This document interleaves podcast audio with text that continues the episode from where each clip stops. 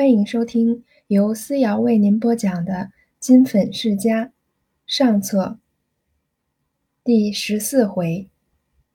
隔户听归巢，漏传消息；登堂难客问，怒起风波。燕西回得城来，将青丘送到胡同口，且不进他那个别墅，自回家来。在书房待了片刻，也坐不住，便到五姐、六姐这里来闲谈。敏之笑道：“老七，那位冷小姐非常的温柔，我很喜欢她。你和她感情不错吗？”燕西道：“我不是说了吗？我和她舅舅认识，和她不过是间接的朋友。”敏之道。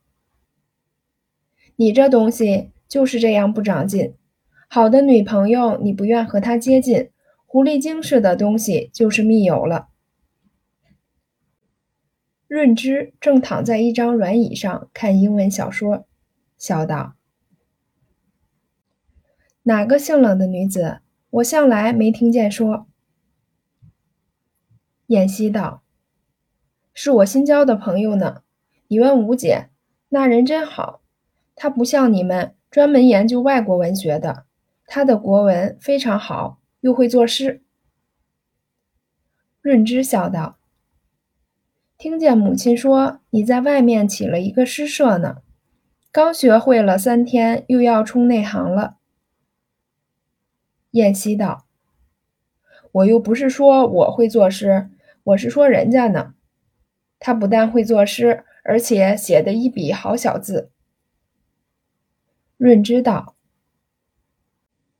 据吴姐说，那人已经是长得很好了，而今你又说她学问很好，倒是一个才貌双全的女子了。”燕西道：“在我所认识的女朋友里面，我敢说没有比她再好的了。”润之道：“无论怎样好法，不能比 Miss 白再好吧？”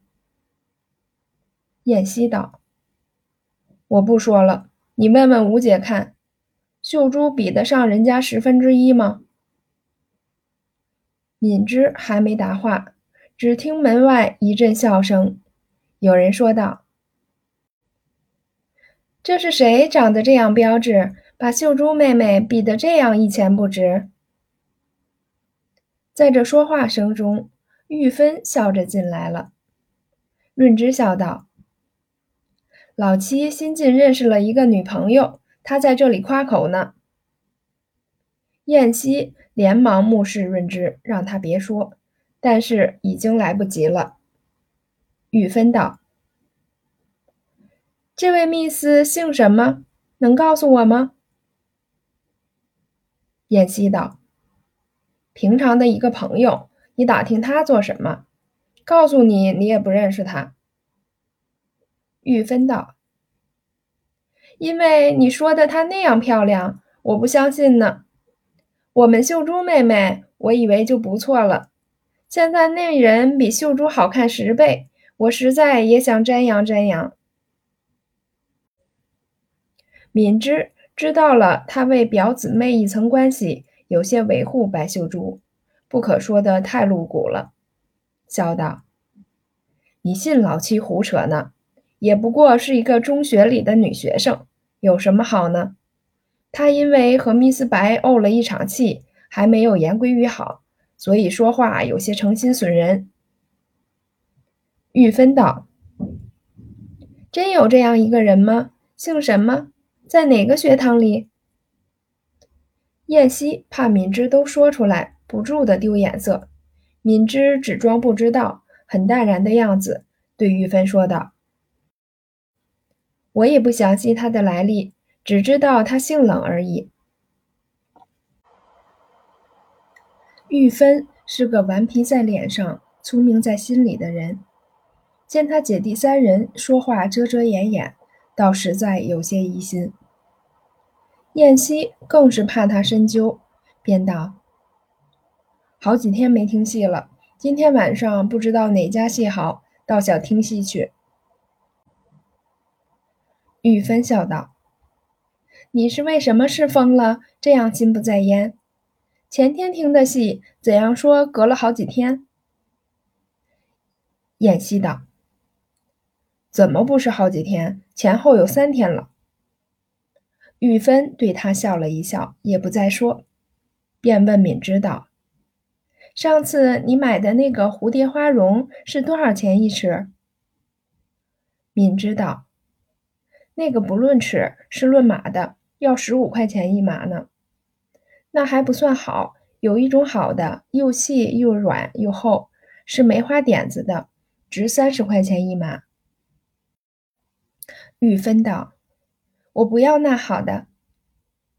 敏知道：“既然要做，就做好的，省那一点的钱算什么？”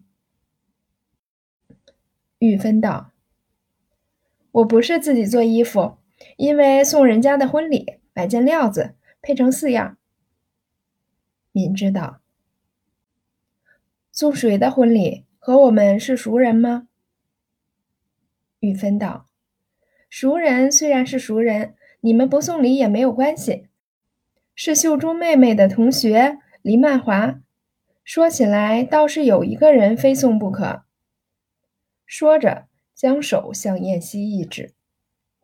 燕西道：“我和他也是数面之交，送礼固然也不值什么，不送礼也很可以说得过去。”玉芬道：“说是说得过去。”不过，他因为秀珠的缘故，也要下你一份帖子。人家帖子来了，你不送礼，好意思吗？燕西道：“我想他不至于这样冒昧下我的帖子。就是下了帖子，我不送礼也没关系。”玉芬道：“你是没有关系，但是秀珠妹妹有脸见人吗？”燕西道。你这话说的很奇怪了。我不送礼，他为什么没有脸见人？玉芬道：“老七，我看你和秀珠感情一天比一天生疏，你真要和他翻脸吗？”燕西冷笑道：“这也谈不到翻脸。感情好，大家相处就亲热些；感情不好，大家就生疏些，那也没有什么关系。”敏之见燕西的此色极是不好，恐怕玉芬忍受不了，便笑道：“你别理他，又发了神经了。”玉芬心里明白，也不往下再说，谈了些别的事情，就回房去了。只见彭震躺在床上，拿着一本小说看。玉芬道：“你瞧这种懒样子，又躺下了。”说时，将彭震手上的书夺了过来，往地下一掷。彭震站起来，笑道：“我又招你了。”玉芬道：“你敢招我吗？”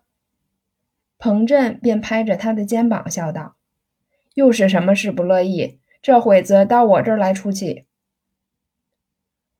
玉芬将身子一扭，说道：“谁和你这样嬉皮笑脸的？”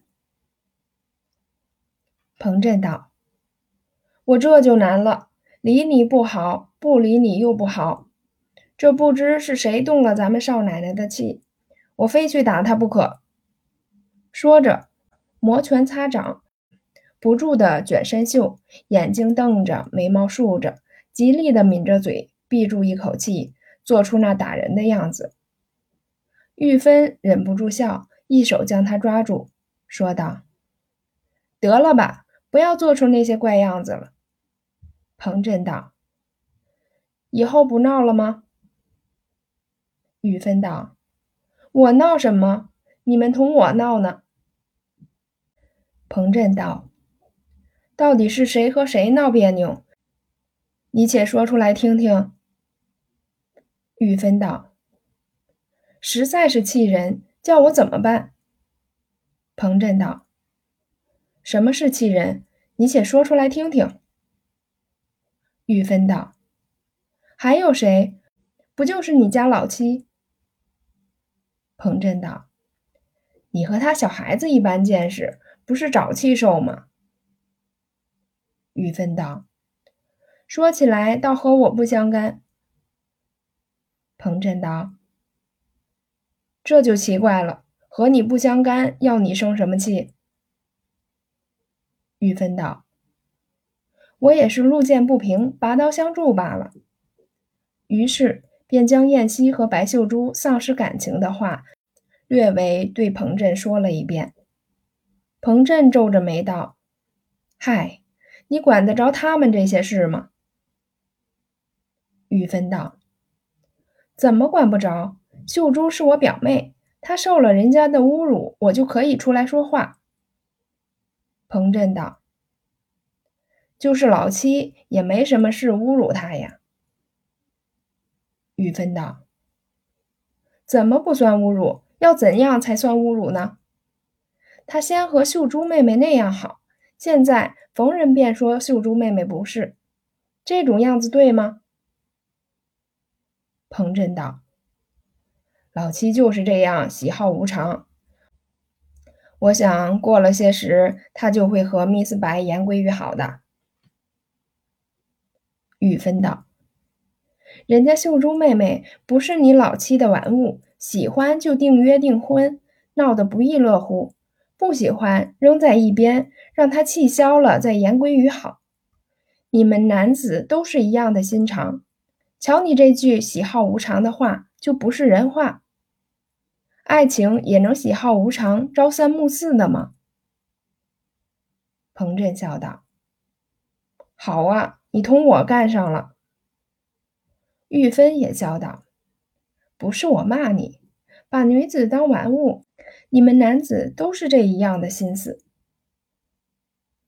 彭振笑道：“这话我也承认，但是你们女子自己愿做玩物，就怪不得男子玩弄你们了。就说你吧，穿的衣服一点不合适，你就不要穿。”说时指着玉芬身上道：“你身上穿的纱袍子，有名字的叫着风流纱。”这是解放的女子应该穿的吗？玉芬道：“这是一些混账男子起的名字。这白底子加上淡红柳条，不见得就是不正经。若说纱薄一点儿，那是图凉快呀。”彭震道：“这话就算你对了。你为什么在长衣服里要附上一件小坎肩儿？”玉芬笑道。不穿上坎肩，就这样挺着胸走，像什么样子呢？彭震道：“负着胸有害于呼吸，你不知道吗？因为要走出去像样子，就是肺部受害也不能管。这是解放的女子所应当做的事吗？”玉芬道：“别废话了，谁和你说这些？”彭振笑道。我告诉你吧，天下万物大半都是雄的要好看，雌的不要好看。只有人是反过来的，因为一切动物不论雌雄，个人都有生存的能力，谁不求谁？那雄性的动物要想做生殖的工作，不得不想法子得雌性的欢心。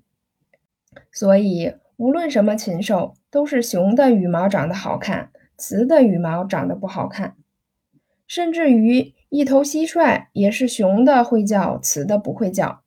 人就不然了，天下的男子他们都会工作，都能够自立；女子也不能工作，也不能自立，他们全靠男子养活。要男子养活，就非要男子爱她不可。所以他们极力的修饰，极力的求好看。请问？这种情形之下，女子是不是男子的玩物？